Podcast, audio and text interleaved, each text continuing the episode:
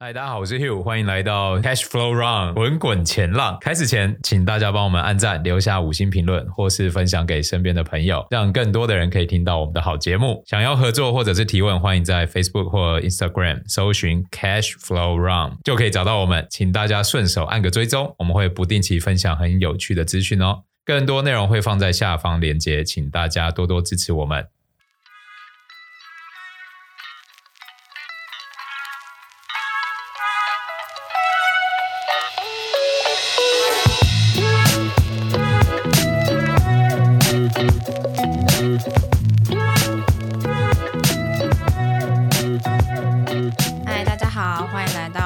抱抱，我是 Sarah。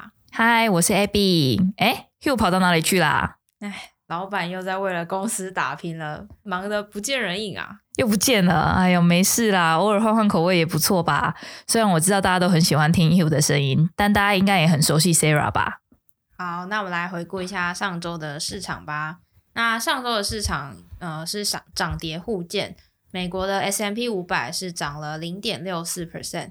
那昨天的最新价是在四千一百三十七点。那纳斯达克指数是上周涨零点三，道琼道琼工业指数上周涨一点零五，罗素的话是跌零点八五。那欧洲的部分，欧洲 Stock 五十上周是涨零点八五 percent。那日本的日经指数是涨零点三三 percent。那中国的部分呢，上证指数是涨一点二二。香港的恒生指数只是跌零点九 percent。那油价的部分呢？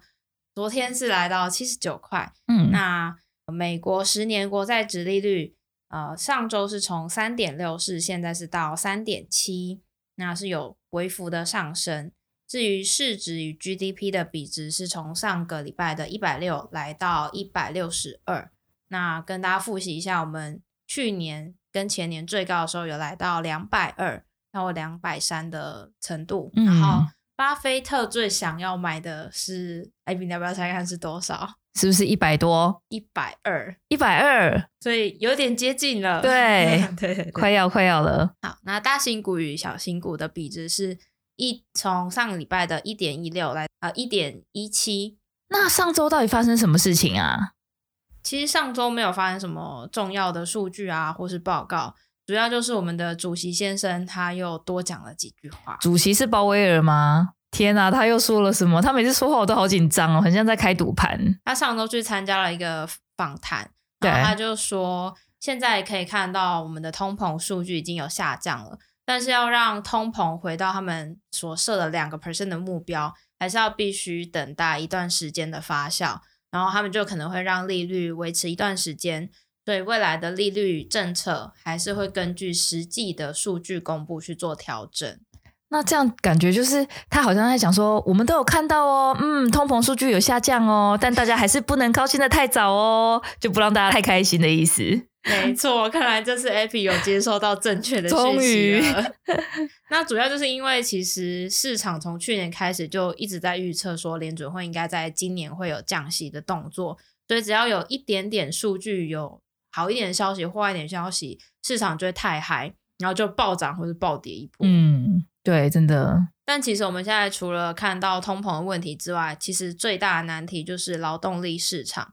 那我们现在的劳动力供给其实还是非常不足的，就是愿意去工作的美国人还是没有办法应付整个劳动力市场，而且现在有点比较偏向是结构性的问题，不再单单是因为我们之前有聊过的。美国在疫情期间给了很多救助金啊，所以很多人不愿意出来工作的关系。嗯，Sarah，你刚才有说到是偏向结构性的问题，什么是结构性问题啊？呃，简单来说就是可能发生基础上面的改变，比如说我们以台湾来举例，你看我们以前学生的时候，可能想赚钱，想要打工的时候赚一点零用钱，我们都是去餐饮业当 waiter 啊，或者是去，嗯、反正就是去打工。但是你看现在的打工仔。他们都去干嘛？我知道，他们现在都送 Uber，然后还有 Foodpanda。可是他这个就时间很自由啊，对啊，不止自由，而且赚的可能还比我们还多，比当初当 waiter 还多。真的，我那天才听新闻说，就是有外送员他们在过年的这个假期，大概九天十天，嗯，光这两的光这个周期，他们就赚了快要六七万块，这很夸张哎！过年就赚六七万哦，天哪！老板呢？老板求加薪，老老板在隔壁，对啊，不然我要去跑外送哦。而且我们这一两年就是因为疫情，还有一个非常新的产业就是直播。那你不管很常听到直播卖海鲜啊、卖衣服啊，这些都不稀奇，只要是老天有赏你饭吃，你的颜值算中上，就是或是声音好听的女生或是男生，他们做直播的时薪绝对都超过我们的基本时薪两百。我就有个朋友，他专专、嗯、门就做这个，然后他工时比我短，然后赚的比我还多。我们是要又要再求加薪一次吗？不过这是真的诶，因为我也超爱看直播的，而且会一直买。我买了一堆什么海鲜啊、衣服啊、保养品，就几乎都不用出门买东西了。但他们也赚翻了，就是做直播的这些人。对啊，那说了这么多，大家应该对劳动力市场不足这样的词应该有多一点想象。嗯，所以这样的问题可能就还需要整个市场去做一个调节。所以一切都还是必须要看未来的数据变化。比如像我们录音的这一天是二月十四号，那今天晚上就有一个非常重要的数据要公布，就是一月的 CPI。我以为你要说情人节，今天不是情人节吗？对啊，我们两个在这边干嘛？对，今天是要开 CPI，没错，就是要决定命运的时刻，关系着我手上的股票的涨跌。这次 CPI 数据，Sarah 怎么看？哦、呃，除了我们刚刚说的劳动力市场的就业这个问题啊。让我们就是美国的工资非常难下降，所以服务类型的价格就是一直居高不下。然后在这个之外，我们还有关注到，就是现在美国的房价还有二手车的价格都有回升的迹象，所以就很有可能接下来的通膨数据啊就会受到影响。而且只要通膨数据不如市场的预期，那还有联储会，他们可能就会微幅的调升我们现在升息的终点利率，现在是在四点七五，那可能他们就会慢慢调升。呃，目前啦，目前的终点利率是期望是到五点二五，那他们可能如果再调升一码或调升两码，嗯，可能就会到五点五啊，或是到五点七五。那就是说，整个加息的周期可能会比我们预想的还要再久一点。天呐，五点五、五点七五，我已经快撑不下去了。这个加息周期如果再拉长下去，手上的股票怎么办？啊，我以为你韧性坚强诶，如果我害怕波动的话啦，可以适当的减一点仓。不过我觉得可能也来不及了，对，来不及了。今天晚 上九点半，一月的 CPI 数据就出来了，所以你现在可能也动不了。那我看你还是闭着眼睛就上船吧。真的，今天晚上九点半哦，可是十点半才开盘啊。对啊，所以就来不及，来不及。对，哎呀，真韭菜就是要勇于面对市场啦。我已经准备好了，我们九点半来见真章。但是其实啊，昨天还有发生一件大事，就是。昨天，美国联储会突然发布了一个公告，他们说要调整 CPI 的组成数据比重，他们把房屋市场的比重增加了，然后把二手车市场的比重降低。那我们刚刚说，我们有看到这两个的价格其实都有回升的现象，所以在这两个比重调整之后，通膨的数据可能就会比市场原本想象的还要再维持再高点一点。也太坏了吧！今天晚上不是就要公布数据了吗？对啊，竟然前一天才说要改那个内容比重，没错。对啊，那我自己看到这个公告的时候，我就开始在内心演小剧场。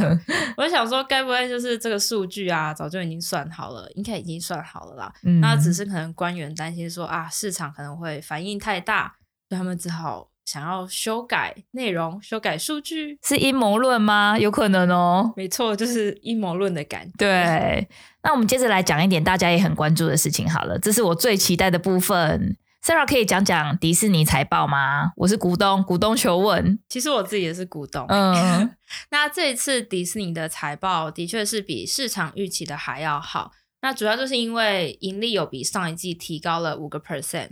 那除了串流媒体的亏损有下降之外啊，还有因为疫情的复苏，所以现在迪士尼乐园的那个主题乐园现在都盈利创新高呢。对啊，好像自从可以出国之后，大家都疯狂去迪士尼乐园玩。对啊，我最近看到超多 YouTuber 去日本，对，超多的。去迪士尼那个排队的人龙真的是真的很可怕啊。对，这样财报听起来不错哎，但我看到新闻说迪士尼要裁员七千个人，为什么要裁这么多人啊？呃，最主要当然就是为了缩减支出嘛。但不过也是因为迪士尼最近有一个非常大的异动，那就是他们传说级别的 CEO 准备就是从去年年底开始回来掌权了。那他一回来啊，就宣布他要做非常大规模的公司重重组。那迪士尼未来就会分成三个大部分。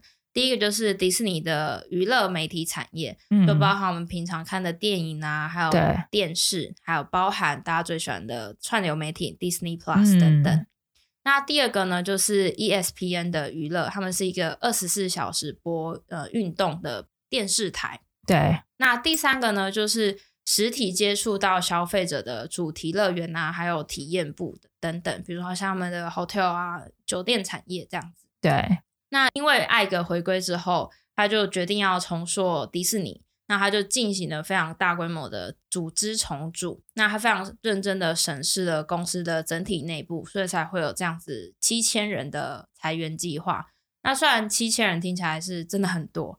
但其实他也只有占迪士尼的员工数百分之三 percent 而已啦。七千个人只有百分之三哦，啊、那不就好几百万人？对啊，对啊，对啊。那这一季 Disney Plus 成长的怎么样？现在可以跟 Netflix 打对台的感觉，好像就只有迪士尼嘞。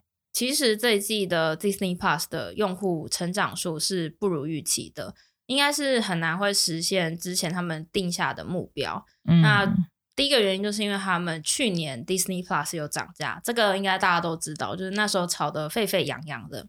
然后再加上就是他们在印度啊，还有东南亚的市场有用户流失的事情发生，而且还蛮多的。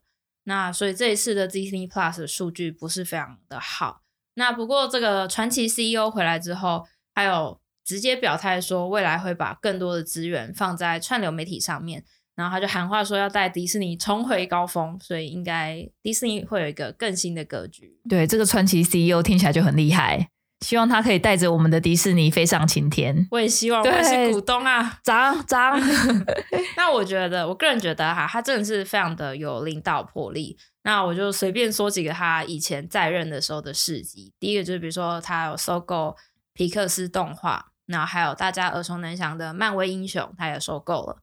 那再加上之前做《星际大战》的卢卡斯这间公司，那他每收购一个这个公司呢，他的迪士尼的版图就更加的扩张。哎，他收购进来之后，也不是就是随随便便对待他，他就是持续的把每一个品牌都持续的扩展，然后每一个品牌都打得响亮亮的。真的，你看皮克斯。漫威大家都耳熟能详，对啊，真的有神快拜。讲到英雄，这些英雄的，就是漫威，对呀、啊，对，每个小孩、每个大人其实都很喜欢诶、欸，嗯、对，等于是票房保证，没错，嗯、所以应该是对迪士尼来说应该是会不错的，没错没错，我们就期待他未来的表现，没错，我们就等着看吧。那我们今天的市场报告就到这边啦，谢谢大家今天的收听。如果喜欢我们的 Podcast，麻烦大家五星好评，还有记得搜寻追踪我们的 Facebook、IG，点赞分享起来。那就这样啦，滚滚前浪，我们下周再见喽，拜拜。拜拜。